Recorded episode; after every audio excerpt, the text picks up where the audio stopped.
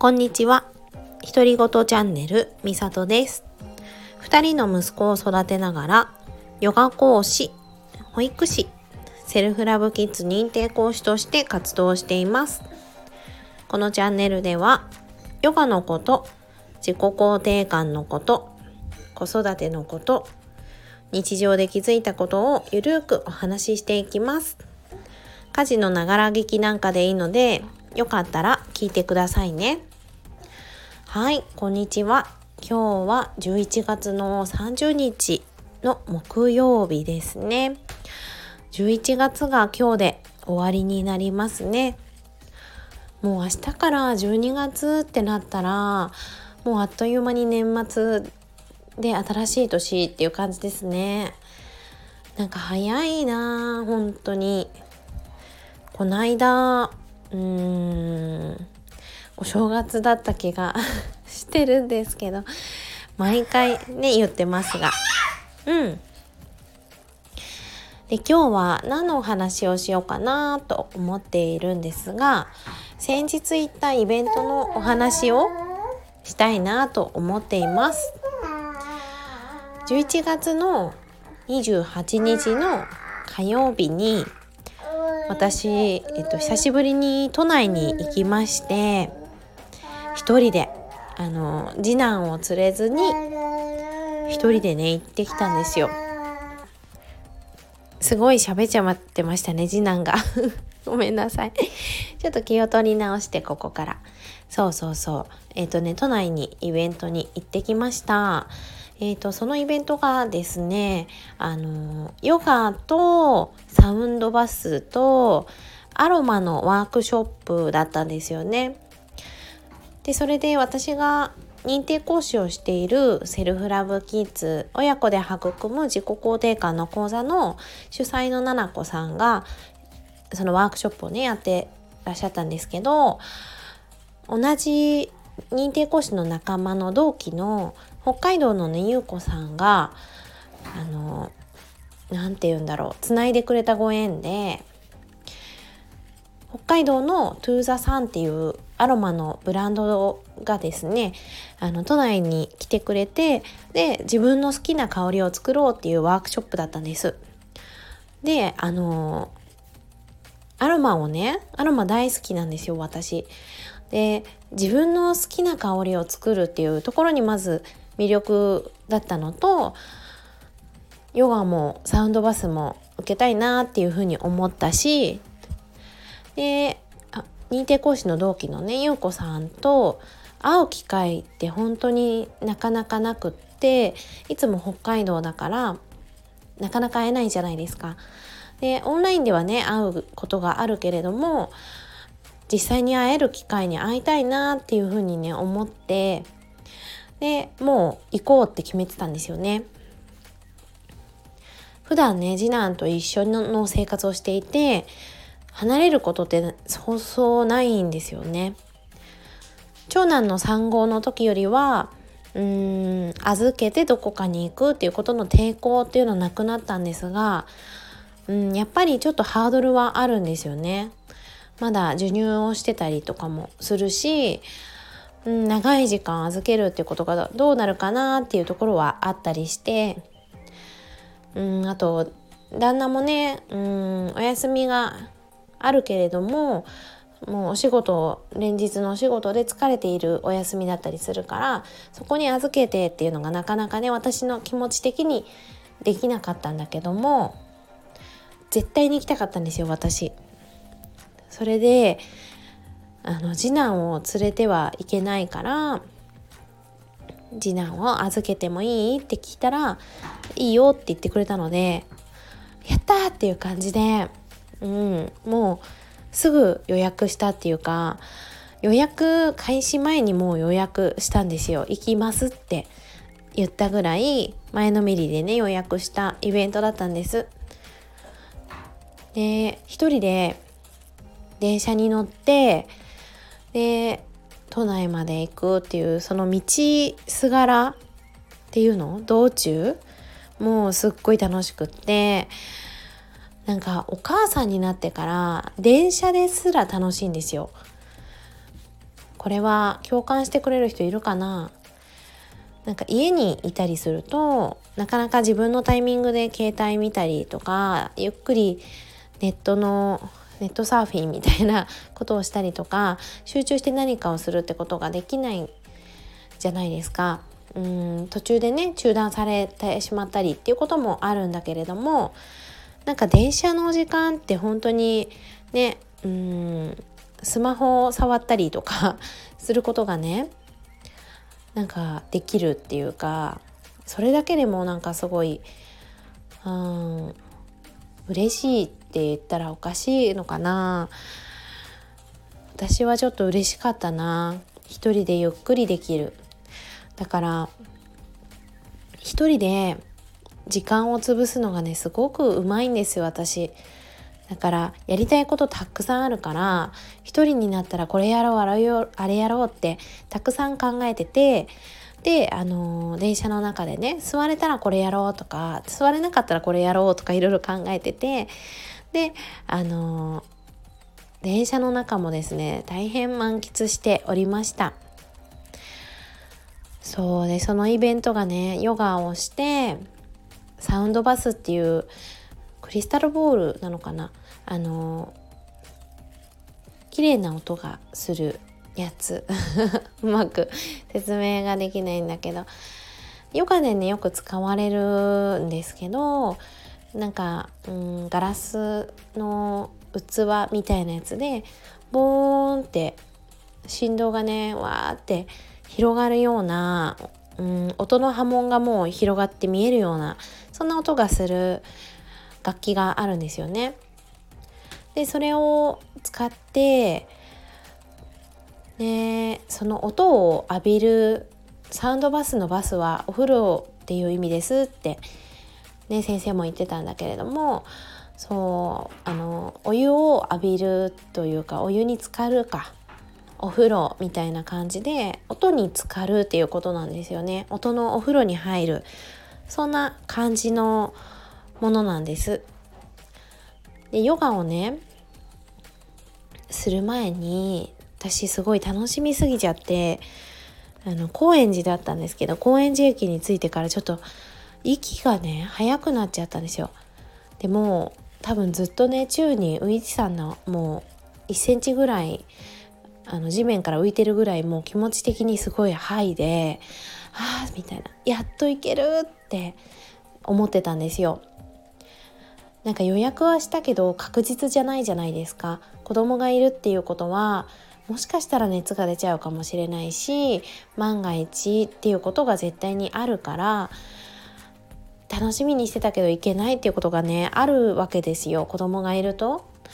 だからその日になるまで大丈夫かな大丈夫かなってすごいドキドキしていたのでもうめちゃくちゃ嬉しかったんですよ。行けるってなってやっと行けるって思って本当に宙に浮いてるような気持ちでドキドキそわそわワクワクっていう感じだったんです。でそれで高円寺駅に着いてもうすぐ会場だってなったら本当に息がね速くなってきちゃってはっはっはってなっちゃったんですよ。過呼吸みたいに。でそのまま、うん、なんとなくねこう息が苦しいままヨガを始めてであ呼吸が落ち着くといいなって思ってたんだけどだんだんとねあの動いているうちに徐々に呼吸も落ち着いてきて深い呼吸になっていってで久しぶりにこう目を閉じたり自分のぬくもりを感じて呼吸してっていうことがねすごく心地よかったんです。あとっても大事だなこの時間。自分でチョイスしたんだなって思ったら本当に自分にもありがとうだったしねそこにいた主催のみんなにも本当にありがとうっていう気持ちでした。それでねサウンドバスの話ちょっとスピリチュアルっぽくなってしまうんですが苦手な方いたらスルーしてくださいね。なんかねサウンドバスはあのシャバーサナってヨガを知ってる人はわかるかな？仰向けになってゴロンってして目を閉じてっていう感じでであの音をただただ聞くというか浴びるっていう時間なんですね。でそこには呼吸への意識もいらないし瞑想みたいにもしなくていいよっていう話だったんです。でどんな感覚が起こるかは人それぞれ違うよっていう話もされててうーん涙が出てきちゃう人もいればすごくゾクゾクするっていう人もいればうーんなんか実際にいた方だと片っぽだけ目が痙攣してとか昔の記憶が蘇ってきてとかいろんな感覚になるそうなんですよね。でどんな感覚になるのかなっていうのも私はすごく楽しみにしていてで実際に目を閉じて横になってその音をね聞いていたんですよ。そしたらね頭の中がめちゃくちゃうるさかったんですよ私。うん、瞑想と程遠いっていうかすっごい喋ってて私の頭の中で。だけどいつもうるさいんですよ私の頭の中ってなんか喋ってるんだけどそれって独り言なんですよこのラジオのチャンネル名もそうだけど独り言を頭の中でずっと喋ってるんですけど今回うーんサウンドバスをやってる間って2人いたんですよ。どちらも自分なんですけど1人は私のことをすごくね責めてくるんです。ね、そんな顔したら可愛くないよとかもうちょっとこうした方がいいよとかなんでそうなっちゃうのとか、ね、今日もこうだったよねとか いろんなことを責めてくるうんそういう言葉を浴びせてくる自分がいるんですよ。でそれにもう一人の自分がいてね「ねなんでそんなこと言うの?」って投げかけたんですよそしたらでもさ誰かにさ言われちゃったら傷つくでしょってだから先に言ってるんだよって言ったんですよねなんかねすごく人からどう思われるかっていうのをめちゃくちゃ気にするタイプで私もともと。だからうん自分の顔とかも気になっちゃうんですよ。容姿。今どういう風に見られてるんだろうとかどんな顔なんだろう。私変な顔してないかなとかすっごい気になっちゃうんですけど多分ねそういうことなんだと思う。だから誰かに「えー、なんかすごい今の顔変」とか 思われたくないなっていう気持ちがなあるんじゃないかなと思っててでそのサウンドバスの間って横になるじゃないですか仰向けになってねでどんどんリラックスしていくと口がポカーンって開いてきたりするんだけどねそんな顔したらさ可愛くないよって言われたんですよもう一人の私に。だけど私はそれでもいいって思ったの。うん。別に可愛いって思われたく思われたいわけじゃない今。で別に可愛くないって思われてもいいじゃん。自分はそれを今味わいたいんだよって思ったんですよね。どんな顔してたって別にいいじゃんって思ったんです。でそれをねうんいつもだったら多分責められて終わってたんだけどいやそうしたくないんだよね今っていう自分が出てきたんだと思う。今話してて思った。なんかいつも出てこない自分が出てきてどうしてそんなこと言うのって言ったらうん他の人にそうやって言われたら傷ついちゃうでしょって答えが返ってきたんですよね。だから自分のことを責める自分を私はなんでこんなこと言うんだろう嫌な自分だなって思ってたんだけどあそうなんだって他の人から言われる心ない言葉から私のことを守ってくれてる存在だったんだなって思ったんですよね。だからもう一人の自分がねあそうだったんだねって言って守ってくれてたんだ。だけどもうね守ってもらわなくても大丈夫。そうやって傷つく言葉を言われたって立ち直れるよって。大丈夫だよ私はって。ありがとね守ってくれてって。そんな言葉をねかけてたんですよね。うん。なんか自動思考の話前にもねしたと思うんですけどラジオで頭の中に自動的にポンって浮かんでくる言葉って自動思考って言うんですけど責める言葉をなくそうねっていうのをねセルフラブキッズの中でも言ったりするんですよね。だけどやっぱりたまにそうやって責める自分が出てくる時もあってでなんかそのうーんなくそうなくそうって思ってたんですよ。なくしたいって責める言葉を言いたくない自分にかけたくないって思ってたんだけどやっぱり浮かんできたりしてでああダメだなって思う時もあったんですよね。だからなんとなく私の中でその責める自分って敵みたいになってたんだけどでもその責める自分って自分のことを守るためにいたんだなってそういうことにね気づいたんですよね。だからありがとうって自然と出てきて守ってくれてたんだねってすごく温かい気持ちになったんですよ。だからなんかその自分あんまり好きじゃなかった責める自分のことを優しく受け入れることができたし手放すことができた気がしたんですよねふわっと。そんなサウンドバスの中の経験でしたね。体験？体験でした。でそれふわって手放した後は本当に頭の中がね静かになってでなんかねあの音が変わったりしたら体がビリビリビリってなってあの寒気がわーってゾワゾワゾワってしたりしてで最後の腰チャイムっていうあの可愛い音がする楽器が鳴った時は本当に自分のちっちゃな頃を思い出して小さな頃に見てた景色みたいなのがわーって浮かんできたりして不思議だなって思いました。全然ねその楽器の音によってね浮かんでくるものとだったり感じ取るものって全然違うんだなっても思ったしなんかそういう風になると思ってなかったからうーんすっごい面白かったしあなんか言ってよかったなって思いました。本当に思った。でそれでその後アロマのワークショップをね、えーと、北海道のトゥーザサンっていうブランドののぞみさんがお話をしてくれてで好きなアロマを選んでブレンドしてアロマのうんスプレーを作るワークショップだったんですけどめちゃくちゃ面白くてですね自分の好きな香りを作るって初めてだったんですけど超良かったですよね。めちゃくちゃ良かったです。うーん。なんか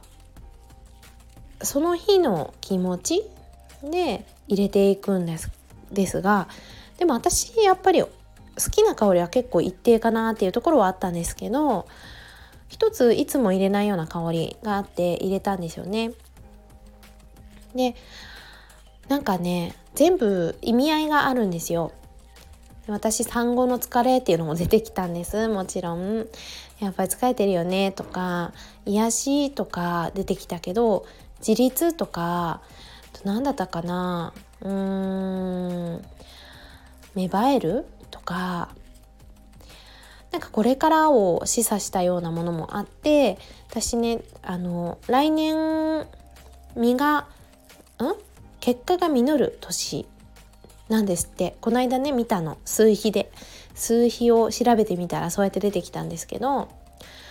私ね本当にそうなると思っててうん。だからこれから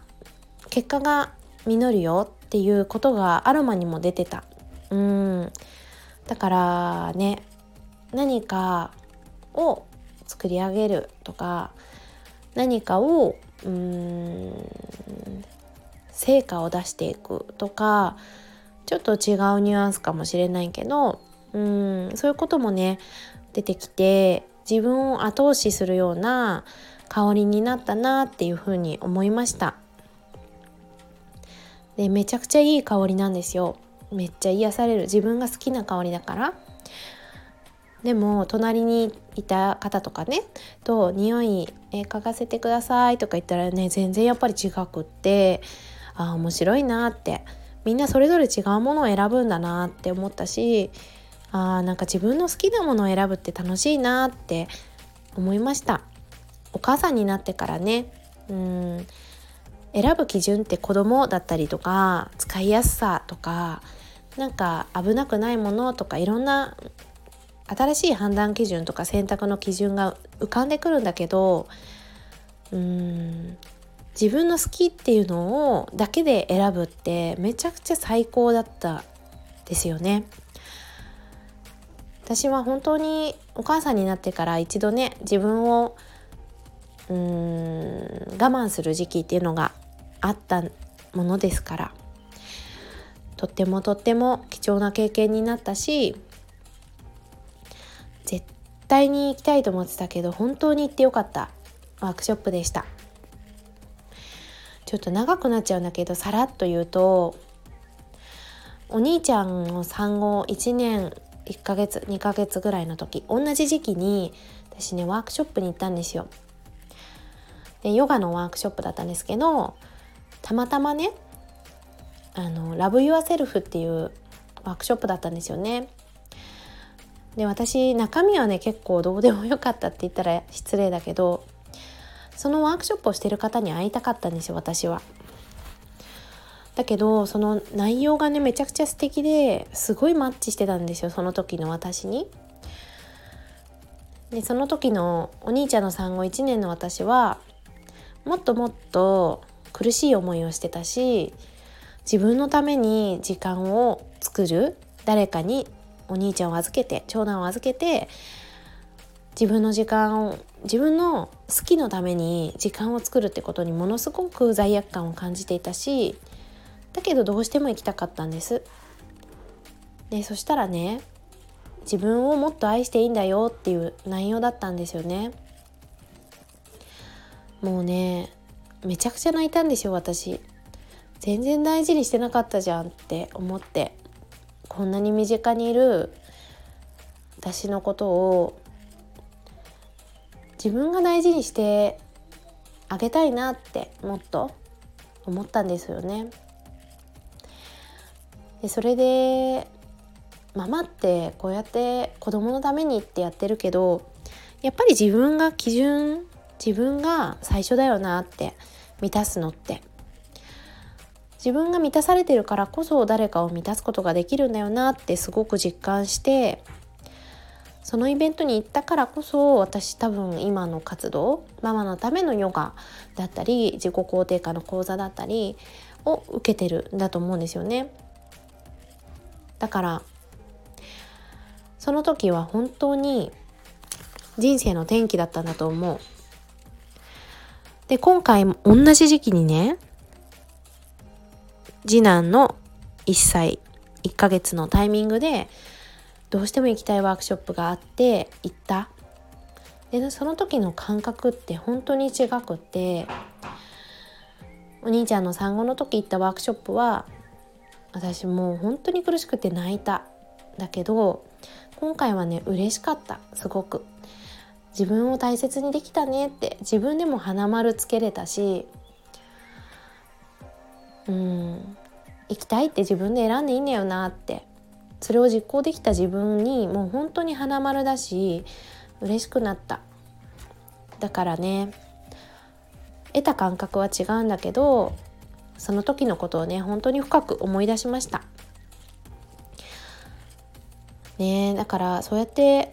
人にうんもっと自分のこと大事にしていいよっていうのを言葉で言うんじゃなくって感覚でそうやって伝えてくれるってすごい力だなって思います。はいちょっとね感想がもう過ぎちゃって長くなりすぎちゃったんですが本当に本当に最高なイベントでした。ちょっとねまたいろいろお話ししたいことが溜まっていてですねもしかしたら明日また収録するかもしれません。できなかったら来週いたします。それでは最後まで聞いてくださった方がいたらありがとうございます。長くなっちゃいました。また次回の収録でお会いしましょう。さようなら。